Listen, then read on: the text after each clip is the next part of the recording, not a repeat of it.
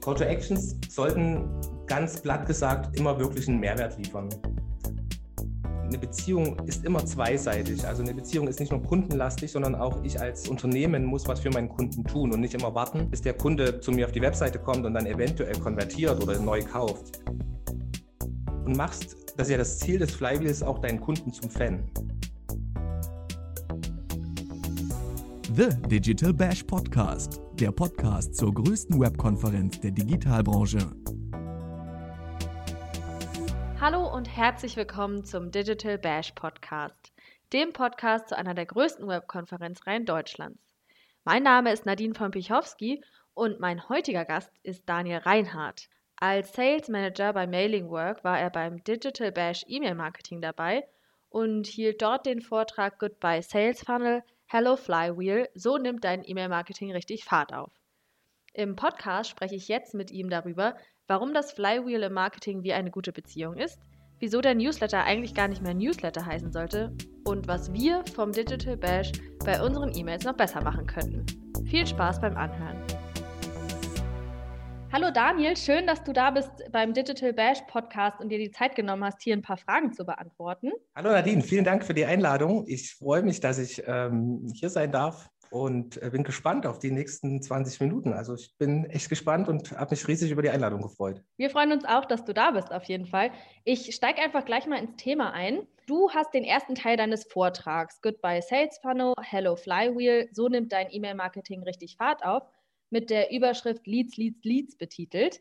Daher nochmal die Frage ganz am Anfang, ähm, wie gewinnen Unternehmen denn schnell und effektiv qualitativ hochwertige Leads? Das ist ähm, eine, eine wirklich spannende Frage von dir, Nadine. Es ist natürlich so, dass ähm, in dem Vortrag ging es ja um mehrere Teile. Äh, Leads, Leads, Leads war so ein, ein Teil davon, was jetzt auch nicht so viel mit dem E-Mail-Marketing zu tun hat. Aber um eben effektives E-Mail-Marketing betreiben zu können und um das Flywheel nutzen zu können, äh, brauchst du als Unternehmen natürlich Leads. Also das ist im Grunde genommen die Königsdisziplin, um Leads zu gewinnen. Man hat verschiedene Möglichkeiten, um Leads zu generieren. Äh, ganz wichtig, was eben Unternehmen auf ihrer Webseite wirklich, sage ich mal, nutzen sollten, ist Content. Content, der qualitativ und hochwertig produziert ist, den auch Suchmaschinen gut finden. Also das ganze Thema SEO sollte dann immer mit eine große Betrachtung finden, dass einfach wirklich der Mensch, der potenzielle Kunde, der ein Problem hat, und der dieses Suchwort dann auch eingibt, eben deine Webseite findet und eben auch dort die Hilfe bekommt, die Lösung präsentiert bekommt. Da hatten wir schon diese zwei Themen, einmal guten Content, ähm, SEO-basierten Content, Suchmaschinenoptimierung ist ein ganz wichtiges Thema. Was äh, Suchmaschinen auch so ein Stück weit lieben, sind Blogs. Also gute Blog-Einträge, die dann auch wieder gewisse Keywords enthalten. Äh, damit kannst du schon ähm, sehr gut nach vorne kommen in der organischen Suche. Äh, was du dazu natürlich dann noch nutzen kannst, wenn wir schon bei dem Thema ähm, Suchmaschinen etc. sind, sind halt Paid Ads, also SEA-Anzeigen zu nutzen oder halt andere Anzeigenformate zu nutzen, also andere Paid-Kanäle zu nutzen. Da musst du halt dann immer schauen, welchen Kanal du nutzt, ob du jetzt ein B2B oder ein B2C-Produkt hast. Also es nützt jetzt nichts, wenn du Sportschuhe verkaufen willst und dann auf LinkedIn große Anzeigen schaltest. Ähm, du musst halt immer schauen, wo ist deine Zielgruppe auch unterwegs. Dann ein ganz wichtiges Thema, was ich dann auch denke, dass es im, im B2C-Bereich äh, vor allen Dingen sehr spannend ist, um Leads zu generieren, sind Influencer. Influencer haben eine sehr große Macht, eine sehr große Reichweite und damit kann man als, als Unternehmen schon sehr viel, sage ich mal, Leads generieren. Und ein ganz wichtiges Thema ist eben das Thema äh, Social Media dass du wirklich als Unternehmen auf den wichtigsten Kanälen äh, präsent bist. Dabei ist es eben auch wichtig, dass du an deine Zielgruppe denkst. Wo ist deine Zielgruppe aktiv? Und da musst du dich immer so ein bisschen auch auf den Stuhl, sage ich mal, deiner Kunden setzen oder deiner Wunschkunden setzen. Wie würde der sich bewegen? Was würde der suchen? Was würde der tun? Und ähm, damit kannst du also im Grunde genommen, sage ich mal, schon sehr viel erreichen, wenn du guten Content hast, wenn du Suchmaschinen optimiert bist, Influencer nutzt, äh, auf Social-Media-Kanälen aktiv bist und wenn du eventuell halt verschiedene Paid-Kanäle einsetzt. Damit hast du schon ganz viele Themen angesprochen, auf die ich gerne später nochmal eingehen würde. Jetzt nochmal ganz kurz für Einsteiger oder Einsteigerinnen. Was macht denn eigentlich Flywheel im Marketing aus? Was macht das Flywheel aus? Also man muss sich das Flywheel einmal bildlich vorstellen. Ich hatte es auch in meinem Vortrag gegen den klassischen Sales-Funnel gestellt. Ähm, der Sales-Funnel ist im Grunde genommen ja ein Trichter, wo ich alles einsammle und ähm, irgendwann, wie es bei einem Trichter so ist, wenn du irgendwas reinfüllst, von oben fällt ja unten irgendwas raus und dann geht es eben nicht weiter, dann verschwindet das Ganze. Wenn man sich jetzt das Flywheel als, als bildliche Darstellung ähm, anschaut, heißt da übersetzt Schwungrad, dann heißt es im Grunde genommen, dass du deine Kunden, äh, sage ich mal, anziehen kannst, verbinden kannst und begeistern kannst. Und wenn das alles in Schwung kommt, also diese Steps nacheinander erfolgen, dann dreht sich dieses Rad immer weiter und immer schneller. Das heißt, du bist im ständigen Austausch mit deinem Kunden und machst, das ist ja das Ziel des Flywheels, auch deinen Kunden zum Fan. Hast du deswegen auch beim Digital Bash E-Mail Marketing den klassischen Sales Funnel als One-Night-Stand oder Affäre bezeichnet und Flywheel als echte Beziehung? Genau. Weil ähm, man da immer mehr quasi Richtig, also wenn man sich jetzt genau auf diese, auf diese Ebene mal begibt, für alle, die vielleicht schon mal einen One-Night-Stand hatten oder eine Affäre, es ist halt viel Spaß und ohne Substanz. Das ist eben im Grunde genommen, deswegen habe ich da auch dieses, ja, dieses bildliche Beispiel dazu genommen, eben das mit einem One-Night-Stand zu vergleichen, den klassischen CS-Funnel, weil in meinen Augen eben wenig Substanz dahinter ist. Der Sales Funnel hatte nur die Aufgabe, schnell äh, Leads zu produzieren ähm, und danach ist eben nichts weiter passiert. Aber wir alle wünschen uns ja eine echte Beziehung, egal ob das, sage ich mal, eine Kundenbeziehung ist oder eine partnerschaftliche Beziehung. Dort steckt halt viel mehr dahinter. Und Beziehung bedeutet auch immer zweiseitig zu gehen, also nicht nur auf den Kunden, sage ich mal, zu warten, bis der Kunde zu mir kommt, sondern auch aktiv auf den Kunden zuzugehen. Und dann kannst du eben mit dem Flywheel echt Schwung aufnehmen. Content ist auch im E-Mail-Marketing King, um mit äh, Kundinnen in Kontakt zu kommen. Jetzt mal illegale Kaltakquise sozusagen ausgenommen. Wenn Menschen ein Problem oder einen Wunsch haben, suchen sie nach Lösungen im Internet und wer dann hier den richtigen Content anbietet, das hattest du ja auch eben gerade schon gesagt, wird dann auch gefunden. Das Problem, glaube ich, das viele Unternehmen haben, ist, dass sie da nicht wissen, wie sie die Kundinnen dann auf den Newsletter bringen oder aufmerksam machen. Kannst du da kurz ein paar Tipps geben? Also was mir ähm, bei Unternehmen oder bei vielen Unternehmen auffällt, ist, äh, man hat eine sehr, sehr schöne Webseite. Man hat äh, super guten Content und dann ist die Webseite relativ lang. Also ich muss sehr viel scrollen und scrollen und scrollen. Und oft passiert dann folgendes, dass irgendwo ganz klein unten in einer, einer Fußnote das Wort Newsletter steht. Damit werde ich halt wenig Erfolg haben, weil ich muss darauf hoffen, dass der Kunde wirklich bis nach unten scrollt und, und dann sich noch für den Newsletter anmeldet, um dann eben zu konvertieren. Ähm, was ich ähm, sehr spannend finde, nutzt man häufig im, im B2C-Bereich, sind gewisse Pop-up-Elemente, die dann auf der Webseite aufgehen, um dann eben zu sagen, melde dich für den Newsletter an und du bekommst auf die erste Bestellung ähm, so und so viel Prozent Rabatt. Also das sind so Themen, die, die wirklich funktionieren, weil wir alle sind irgendwie Menschen, die gewinnen wollen, die irgendwas gut geschrieben haben wollen. Deswegen zieht dort ein Rabattcode immer. Ähm, man muss natürlich aufpassen und, sage ich mal, den Return on Invest berechnen, wie hoch darf der Rabatt sein, dass ich einen Lead generiere. Ähm, das muss man wirklich einfach äh, beobachten und, und wir wollen ja nichts verschenken, sage ich jetzt mal. Ähm, das nächste Thema ist eben auch, das, da bin ich ein Fan davon, den Newsletter nicht immer nur noch als Newsletter zu betiteln sondern das ist für mich persönlich ein sehr abgedroschenes Wort, weil es einfach um mehr geht. Es geht einfach wirklich um Wissen, um weiterführende Informationen, also um tiefes Know-how. Wenn du das deinem Kunden vermitteln kannst, dass es eben nicht nur der 0815 Newsletter ist, sondern wirklich das Wissen vermittelt wird, kannst du dadurch mehr erreichen. Und natürlich, was ich am Anfang schon angesprochen hatte, sollte das Ganze wirklich auch auf der Webseite präsent sein. Du hast natürlich dann auch die Möglichkeiten, sage ich mal, Newsletter-Abonnenten ähm, über Social Media zu generieren. Ganz klassisches Beispiel, du kannst ähm, Schnittstellen zu Facebook oder zu Instagram nutzen, wo du über Facebook Lead Ads zum Beispiel Ads ausspielst, ähm, das vielleicht noch in, in, mit einem Gewinnspiel verbindest, etc. Und dann kannst du diese Daten natürlich auch dann auf den Social-Media-Kanälen ähm, sehr schön generieren. Gerade bei uns im Tool ist es zum Beispiel so, dass du dann diese Daten eins zu eins an uns übergeben kannst und wir starten schon automatisiert den Opt-in-Prozess, dass eben ähm, der User gar nicht mehr die Plattform verlassen muss, sondern die Newsletter-Anmeldung wird von uns aus gesteuert. Sobald er sie bestätigt, ähm, kann das Unternehmen die Daten weiterverwenden. Also da gibt es verschiedenste Möglichkeiten. Wo du gerade schon Social Media ansprichst, ähm, du hast ja vorhin auch schon gesagt, dass man mit Influencer zusammenarbeiten kann. Das, glaube ich, ist für viele Unternehmen im B2B-Bereich noch gar nicht so präsent. Kannst du da so ein paar Tipps geben, wie sich so eine Zusammenarbeit vielleicht auch mit Business-Influencern für die Lead-Generierung lohnen könnte?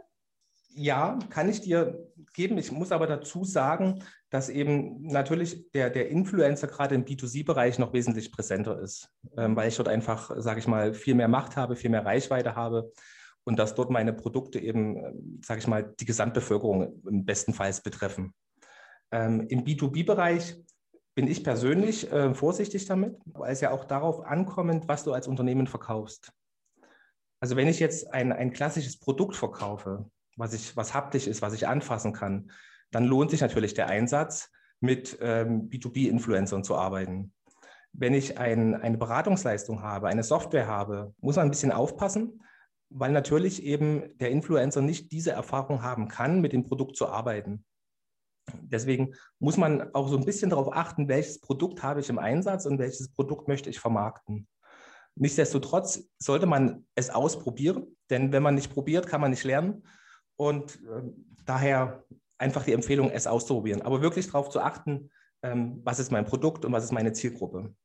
Hast du da schon Erfahrungen gemacht, über welche Plattform das irgendwie am besten funktioniert? Also Influencer sind für mich ganz klassisch immer Leute, die Produkte auf Instagram in die Kamera halten. Aber es gibt ja mittlerweile halt auch Business-Influencer auf LinkedIn. Also hast du da vielleicht Erfahrungen, ob das besser auf LinkedIn funktioniert oder Facebook, wenn man Business-Influencer für B2B-Unternehmen ähm, einsetzt? Also ich würde es äh, in dem Kontext so sehen, ich würde es auf LinkedIn ausprobieren, weil es gerade die Plattform ist, die, sage ich mal, am besten im Business-Bereich funktioniert. Ich habe aber dazu noch, hatte ich letzte Woche oder diese Woche hatten wir ein Kundengespräch das war ganz interessant, weil alle Welt gerade so auf LinkedIn abfährt. Ähm, die meinten zum Beispiel, ihre meisten Leads äh, generieren sie über Xing. Äh, wo wir erstmal alle äh, mit großen Augen dastanden und sagen, what? Aber ich würde es auf LinkedIn ausprobieren. Gerne eben dann auch, was man vielleicht auch mal ausprobieren könnte, ähm, ist der Bereich TikTok. Gehen ja auch schon viele Banken drauf, die dann mal auf TikTok mal was ähm, ausprobieren.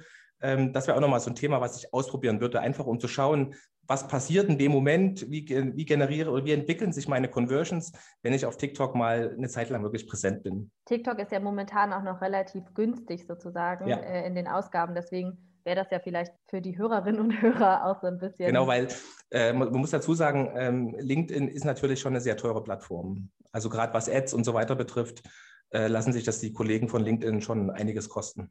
Um Leads zu generieren, benutzt man ja auch quasi ein Lead Magnet, einen sogenannten, also ein E-Book oder ein White Paper oder eine Case Study oder ähnliches. Ähm, aus persönlichem Interesse, weißt du, welcher Lead Magnet die Conversion Rate am meisten steigert? Also Leadmagneten, ich nenne es mal Leadmagneten jetzt ganz klassisch deutsch, ähm, sind natürlich sehr vielseitig. Und es gab mal so einen Hype, jetzt groß E-Book runterladen, dann lädst du das Ding runter im, im Gegenzug zu deiner E-Mail-Adresse und dann, dann kommt da irgendeine E-Mail mit einem Download und in dem Dokument steht eigentlich nichts drin, außer dass du deine E-Mail-Adresse verschenkt hast. Ähm, ich bin ein Fan davon, ähm, sage ich mal, mit Whitepapern und mit Case Studies zu arbeiten. Whitepaper sollten dann wirklich so aufgebaut sein, dass sie tatsächlich für, den, für denjenigen, der dir deine E-Mail-Adresse gibt, äh, Content Premium liefern. Ähm, also wirklich echten, wichtigen äh, Content, weil sonst passiert Folgendes. Ähm, wenn du einmal dir ein White Paper runterlädst, was dich nicht gecatcht hat, äh, lädst du dir noch kein zweites White Paper runter. Daher meine Empfehlung, dort mit White Papern zu arbeiten. Was im B2B-Bereich immer sehr gut zieht, sind natürlich auch Case Studies, äh, weil du sofort dort als Unternehmen den Beweis erbringst, dass du es kannst. Also du kannst sofort sagen, hey, wir haben für den und den gearbeitet, wir hatten äh, das Problem stand vor uns und wir haben es so gelöst. Und das Schöne ist eben dann bei, sage ich mal, Case Studies, dass du dann noch ganz klassisch mit Kundenzitaten arbeiten kannst. Weil das ist dann ein echtes Statement von jemandem gegenüber, der dann sagt, die bringen das wirklich. Also daher meine Empfehlung, ich bin ein Fan von äh, Whitepapern und Case Studies. Einmal ganz kurz zurück zur Gestaltung ähm, von der Website, beziehungsweise ja zur Optimierung der Website um ja im E-Mail-Marketing erfolgreich zu sein. Äh, das haben wir gerade so ein bisschen übersprungen. Wie können Unternehmen denn deiner Meinung nach Webseiten so optimieren, dass das für E-Mail-Marketer quasi das absolute Optimum ist? Und wie kann man den ähm, Call to Action so optimieren, dass die Conversion Rate ähm, steigt? Dass die Conversion Rate steigt. Ähm, zwei Dinge dazu. Ich, ich würde das mal anfangen. Wir gehen mal von dem Grundproblem aus, was der Marketer hat. Der Marketer möchte ja ein Lead generieren. Und dazu eignen sich natürlich dann eben auch sehr gut Landingpages, wo ich sagen kann, ich habe ein, ein Suchwort, was ich bei, bei Google etc. eingebe und komme dann auf die Landingpage. Äh, weil Landingpages haben einen ganz großen Vorteil, ähm, sie lenken nicht ab. Also es wird klar auf ein Thema fokussiert. Sie geben dem, dem Leser sofort eine Lösung. Ähm, und dann hat man eben die Möglichkeit, sofort auf der Landingpage dann eben äh, einen Leadmagneten zu platzieren, um eben die Conversion zu generieren. Dazu sollte eben diese Landingpage genutzt werden. Was man dann noch den Vorteil hat, wenn man dann schon im Lead-Prozess, also im Nurturing-Prozess drin ist, äh, und dann eben mit Landingpages aus einem Tool heraus arbeite, dass ich Landingpages auch aus einem Tool heraus komplett individualisieren und personalisieren kann. Dann macht es für den äh, User, der auf die Webseite kommt oder auf die Landingpage kommt, eben noch viel mehr Spaß. Ähm, zum Thema Call to Actions. Call to Actions sollten ganz platt gesagt immer wirklich einen Mehrwert liefern. Also, wenn wir jetzt bei dem Beispiel sind, White Paper Download habe ich einen Call to Action, wo jetzt einfach nur draufsteht, jetzt downloaden, ähm, wird er mich nicht so catchen, als wenn du jetzt sagst, auf dem, auf dem ähm, Call to Action steht zum Beispiel, ähm, jetzt zum Experten werden, äh, jetzt mehr Wissen bekommen, ähm, jetzt tiefes Wissen bekommen. Also, dass du einfach sagst, was verbirgt sich denn wirklich dahinter? Wo steht der Mehrwert dahinter? Ganz häufig oder klassisches Beispiel aus dem B2C-Bereich ist dieser Klassiker jetzt kaufen bringt in meinen Augen nicht viel. Es wird natürlich immer noch ähm, Personen geben, die auf diesen Call to Action klicken, aber dort sollten äh, Call to Actions wirklich eben äh, direkt catchen, direkt sagen, um was es geht. Und einfach, ähm, wenn du dann schon in der Königsdisziplin wärst, kannst du natürlich auch die Call to Actions personalisieren. Also Gibt es da Statistiken vielleicht, ähm, wie viel effizienter personalisierte Call to Actions gegenüber generalisierten Call to Actions sind? Direkte Statistiken, also ich würde davon ausgehen, wir haben es schon mal so ein bisschen angetestet, so um die 20 Prozent kannst du damit schon erreichen. Dass du einfach dann sagst, wenn ich wirklich jemanden, sag ich mal, in einem Newsletter oder auf einem, in einem E-Mailing anspreche und dann steht auf dem Call to Action Nadine, dein neuer Sportschuh, dann wirst du eher darauf klicken, als wenn du sagst, ähm, jetzt kaufen oder der neue Sneaker. Das ist natürlich dann eben der große Punkt. Also das ist so eine Königsdisziplin. Wenn du eben diese Daten clever verwendest von deinen Abonnenten, kannst du ja, sage ich mal, im Newsletter oder auf einer Landingpage alles Mögliche personalisieren. Und dann, wenn du dann eben den Call to Action noch personalisierst, wirst du wesentlich mehr Conversions generieren als mit generischen Call to Actions. Klingt logisch erstmal. ich würde gerne einmal zu einem ganz großen Thema überschwenken, und zwar zum Thema Datenschutz. Ähm, viele Konsumentinnen werden ja bei der Weitergabe ihrer Daten immer skeptischer und immer kritischer auch. Gleichzeitig schrecken ja zu detaillierte Informationen irgendwie viele Kundinnen ab oder Kunden ab. Also wenn man so eine Wall of Text hat, liest man sich das ja nicht alles durch und schließt die Seite vielleicht auch einfach gleich wieder. Wie können denn Unternehmen potenziellen Newsletter-AbonnentInnen äh, schnell und einfach klar machen, wofür ihre Daten gebraucht werden? Also ganz kurze Aussage davon mir, einfach ehrlich zu sagen, es geht um den Newsletter. Für mehr nicht. Deine Daten werden auch nicht weitergegeben. Und dann sollte eben bei der Newsletter-Anmeldung auch immer noch diese, dieses zweite Häkchen vorhanden sein, also die zweite Checkbox, dass du dann als Abonnent noch zustimmen kannst, dass eben personenbezogene Daten abgespeichert werden. Das kann man auch dann wieder ein Stück clever verpacken, dass man eben sagt, wir würden gerne den Newsletter auf dich persönlich zuschneiden mit individuellen Inhalten. Also man sollte jetzt nicht unbedingt sagen, hey, wir wollen von dir personenbezogene Daten erfassen. Von daher kann man es clever verpacken, aber trotzdem äh, nach wie vor ehrlich sein. Aber ich finde das immer sehr, sehr spannend, wenn ich da kurz abschweifen darf zum Thema Datenschutz und Co. Mhm. Ähm, jetzt in der Corona-Pandemie gab es ja einen riesen Aufschrei, als die Corona-Warn-App kam und Hilfe Datenschutz aber jeder Deutsche hat WhatsApp und Facebook und Instagram ähm, und da interessiert es keinen äh, zum Thema Datenschutz. Aber wenn dann so eine wichtige App ins Leben gerufen wird, die, äh, sag ich mal, helfen kann, die unterstützen kann, ähm, schreit die halbe Welt auf Hilfe Datenschutz. Also super, super spannendes Thema. Ja, finde ich auch. Wir haben da auch gerade drüber berichtet, weil ja die AGB bei WhatsApp geändert werden soll. Ähm, und dann war der Aufschrei so groß, dass WhatsApp im Nachhinein gar nichts macht. Was ich, was ich auch noch vorhin sehr spannend von dir fand, äh, ging es um das Thema Wall of Text. Also wenn du jede Menge Text, ähm, sage ich mal, hast, liest du dir ja nicht durch. Mhm. Ähm, es gibt so bei AGBs und so weiter ähm, sehr spannende Experimente. Wenn du in die AGBs reinschreiben würdest am Ende, wenn du die AGBs bestätigst, kaufst du noch eine Waschmaschine dazu.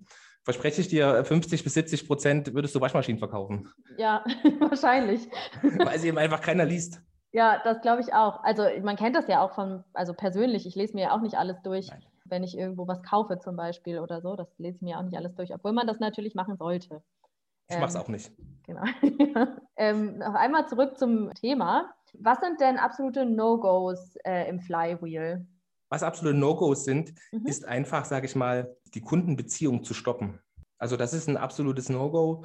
Dann nochmal dieser Vergleich von vorhin, äh, wenn man sich das als Bild anschaut, das Schwungrad sollte nicht zum Stehen kommen. Und das heißt eben auch, eine Beziehung ist immer zweiseitig. Also eine Beziehung ist nicht nur kundenlastig, sondern auch ich als, als Unternehmen muss was für meinen Kunden tun und nicht immer warten, bis der Kunde zu mir auf die Webseite kommt und dann eventuell konvertiert oder neu kauft. Das heißt eben wirklich permanent mit dem Kunden Kontakt zu halten. Ähm, und wenn das eben verloren geht, wenn du nur darauf aus bist, schnell, ähm, sage ich mal, den Lead zu generieren, Umsatz zu generieren, ähm, wirst du mit, damit wirst du keinen langfristigen Erfolg haben. Also es wird nicht nachhaltig sein. Daher würde ich es eher rumdrehen, um dass das Flywheel funktioniert, permanent Kontakt halten mit deinem Kunden. Und das Wichtigste oder das Schönste, was dir passieren kann, was ich auch am Anfang schon sagte, der Kunde wird dein Fan und der Kunde ist bereit, dich zu empfehlen. Dann bist du wirklich so weit drin, dass das Flywheel wirklich dreht und funktioniert. Ich kann mir vorstellen, dass das vielen Unternehmen so ein bisschen schwerfällt, da eine ähm, langfristige und nachhaltige Kundenbeziehung aufzubauen, ähm, wenn man da, sagen wir mal, neu einsteigt, wie jetzt zum Beispiel viele Unternehmen durch die Corona-Pandemie. Hättest du drei zusammengefasste Tipps, wie man nachhaltig Kundinnenbeziehungen aufbaut? Also der erste Tipp ganz klar, um eine wirklich echte Beziehung aufzubauen. Wir gehen jetzt von dem Newsletter aus, von dem E-Mail-Marketing aus ist ähm, der ganz, das ganz einfache Thema Welcome Cycle. Das vergessen viele Unternehmen oder nutzen diesen, diesen wahnsinnig wichtigen Schritt überhaupt nicht. Man investiert unglaublich viel Content, äh, dass sich jemand für den Newsletter anmeldet, dann meldet man sich an und dann passiert ein, zwei Monate gar nichts und dann wird der erste Newsletter versendet. Man muss dazu sagen, eine Welcome-Mail hat meistens eine Öffnungsrate von 50 bis 80 Prozent. Das muss man sich mal überlegen. Das heißt, der Lead ist heiß, Jetzt ähm, begrüße ich ihn noch dazu und bin dann noch in der Lage, ihm ganz clever Informationen, sage ich mal, zu holen. Ähm, also daher ein ganz wichtiges Thema, ähm, Welcome Cycles wirklich einzuführen. Ein zweites Thema sind die klassischen Trigger-Mailings. Ob das äh, Geburtstag ist, ob das Weihnachten ist. Dort kann man klassisch wirklich Kundenbeziehungen aufbauen. Wobei man dort auch sagen muss, ähm, das machen auch nicht alle richtig. Also da sind wir dann in dem Bereich Segmentierung drin. Wenn du dann plötzlich als Mann Muttertagsgrüße bekommst, merkst du, dass im E-Mail-Marketing irgendwas schief läuft. Äh, das wäre so das zweite Beispiel. Und dann eben gerade im B2C-Bereich das Thema ähm, Reaktivierungskampagnen, also Kundenbeziehungen aufzubauen. Wenn ich merke, der Kunde kauft irgendwie nicht mehr bei mir, der Kunde hat schon lange kein Newsletter mehr geöffnet, äh, hat sich vielleicht kein Dokument heruntergeladen, dann ihn wirklich zu reaktivieren, äh, kann man sehr gut machen, indem man dort noch ein bisschen, sage ich mal, Freebies oder Goodies reinsteckt, äh, Gutscheincodes, weitere Informationen, um eben wirklich äh, die Kundenbeziehung aufzubauen. Äh, noch, ein, noch ein spezieller Tipp, was wirklich sehr hilft, um eine Kundenbeziehung aufzubauen, ist das Thema Umfragen. Wir haben immer alle Angst vor dem Thema Umfragen, weil Umfrage heißt, ich bekomme Feedback. Und Feedback verbinden sehr viele mit Kritik. Aber dort steckt ja ein echtes Feedback drin. Das bekommst du eben durch eine Newsletter-Öffnung oder eine Clickrate, bekommst du nicht dargestellt. Und mit eben Kundenumfragen bekommst du ein echtes Feedback und du zeigst deinem Kunden dann, hey, du bist mir wichtig. Und darum geht's. Nochmal zurück, weil du es gerade angesprochen hast, ähm, die Segmentierung. Ähm, inwieweit kann man E-Mails für Zielgruppen denn basierend auf deren Verhalten im Umgang mit vorherigen Mails oder Newslettern denn segmentieren? Da kannst du eigentlich alles machen, was du möchtest. Also du kannst segmentieren nach Öffnungsverhalten, nach nicht geöffnet oder ob die Mail nur mobil geöffnet wird, danach kannst du segmentieren. Du kannst nach dem Klickverhalten segmentieren. Das heißt, wurde ein spezieller Link geklickt oder wurde irgendein Link geklickt. Also dort bist du völlig frei. Äh, je mehr du natürlich segmentierst, umso genauer kannst du bei gewissen Follow-ups auf deine Kunden eingehen, weil du eben weißt, was hat der Kunde in der vorhergehenden Mail gemacht.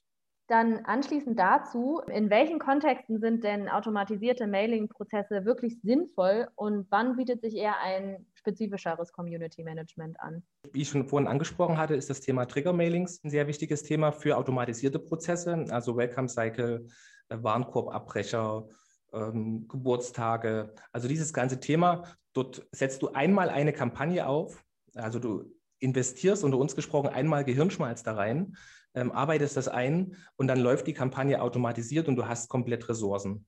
Ähm, hast du jetzt zum Beispiel aber ein spezielles Event, also das weißt du ja noch nicht, dann lohnt sich natürlich ein spezielles Community Management, wo du aber auch dann eben für dieses für spezielle Event auch natürlich eine Kampagne, eine Journey aufbauen kannst, um eben dann ein Stück weit nochmal auf Nutzerverhalten etc.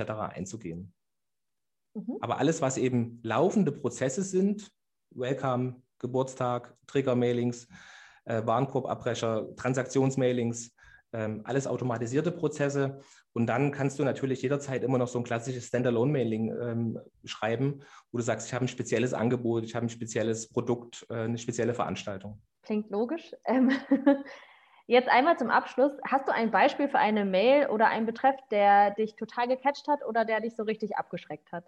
Ich fange mal bei dem, bei dem Negativbeispiel an. Also was mich wirklich abschreckt und ich lösche auch sehr viele E-Mails, sind so die Klassiker, wo dann oben drin steht Newsletter 05 2021. Da mhm. frage ich mich, hey, ihr habt doch einen Schuss nicht gehört. Also, weißt du, da, da, also da fragst du dich wirklich, das ist ja im Grunde genommen, kannst du auch Geld verbrennen damit, weil das Ding wird keiner lesen, weil wir haben alle wenig Zeit, wir haben alle jeden Tag eine Flut von E-Mails und der Betreff ist ja im Grunde genommen der Türöffner. Also je besser dein Betreff ist, äh, umso höher ist die Chance, dass die E-Mail äh, wirklich geöffnet und auch gelesen wird und dass du dann eben die Conversions äh, generieren kannst.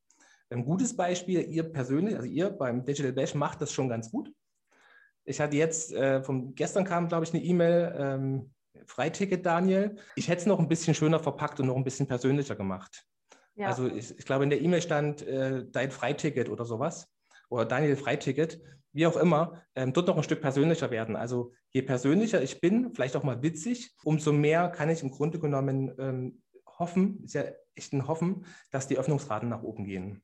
Was auch in, ähm, in Betreffzeilen ganz gut funktionieren kann, sind, sind Emojis. Diese aber da mein Tipp eben nicht zu inflationär benutzen, sondern einfach, wie gesagt, zu speziellen Aktionen, also Geburtstage, Weihnachten, Sommerzeit, Urlaubszeit, da mal mit einem Emoji zu arbeiten weil dort haben wir auch ähm, das mal bei uns über ein AB-Testing getestet. Äh, wir hatten mit Emojis 20 Prozent höhere Öffnungsraten, aber wirklich eben nicht zu inflationär, weil sonst ähm, wirst du auch nicht mehr als, gerade als B2B-Unternehmen nicht mehr ernst genommen. Ja, ich werde das mal weitergeben an die Leute, die für die E-Mails bei uns äh, verantwortlich sind. Das macht ja nicht die Redaktion. Ähm, ich hoffe, ich durfte ich, das so sagen. Na klar, also ich gebe das auf jeden Fall weiter. Das ist für uns ja total der wertvolle Tipp von so einem Profi. Genau, das war es auch schon. Also ich bin schon durch mit meinen Fragen. Das war ein richtig spannender und guter Überblick. Also vielen, vielen Dank, dass du da warst. Sehr gern. Mir hat es auch sehr viel Spaß gemacht. Es war, ähm, sage ich mal, mein, mein erstes Mal Podcast. Also vielen Dank dafür. Äh, wenn ihr Bock auf E-Mail-Marketing habt, ähm, schaut bei uns auf der Webseite vorbei, äh, www.mailingwork.de. Dort habt ihr die Möglichkeit, äh, sage ich mal, auch unsere Software 30 Tage kostenfrei zu testen. Oder ähm, folgt mir auf LinkedIn. Also sucht mich einfach bei LinkedIn. Dort äh, poste ich jeden Tag Insights zum Thema Marketing Automation, E-Mail-Marketing und so weiter. Spannend. Ähm, kann ich auch nur empfehlen, äh, allen Hörerinnen und Hörern, äh, sich da mit dir zu vernetzen oder dir zu folgen. Das war's jetzt. Äh, ich verabschiede mich auch und hoffe, dass die Hörerinnen beim nächsten Mal wieder mit dabei sind. Dann, ciao. The Digital Bash Podcast wird präsentiert von onlinemarketing.de, dein wichtigster Touchpoint zur Digitalbranche.